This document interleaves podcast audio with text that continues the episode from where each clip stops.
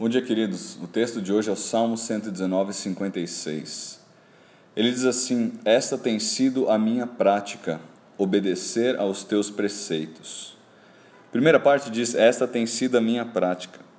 Longe de ser qualquer forma de vanglória pessoal, Davi está simplesmente constatando o que tem sido o seu alvo e a sua realidade de vida.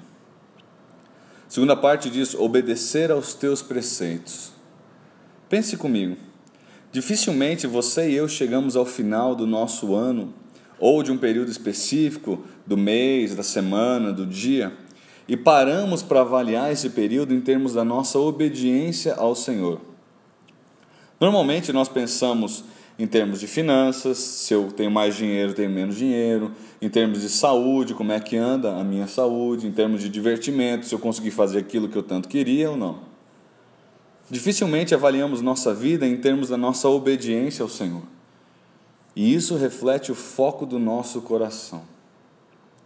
Certa vez eu li um autor que dizia: é necessário estabelecer alvos espirituais diários. Caso contrário, aonde eu chegar espiritualmente está bom.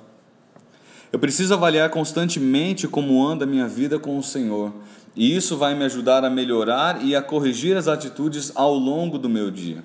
E ele está certo. Eu vejo em Davi, pelo menos, esse compromisso de uma avaliação espiritual. E creio que você e eu precisamos tê-lo.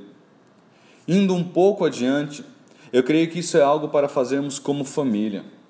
Fazer os pais com os filhos e os cônjuges entre si.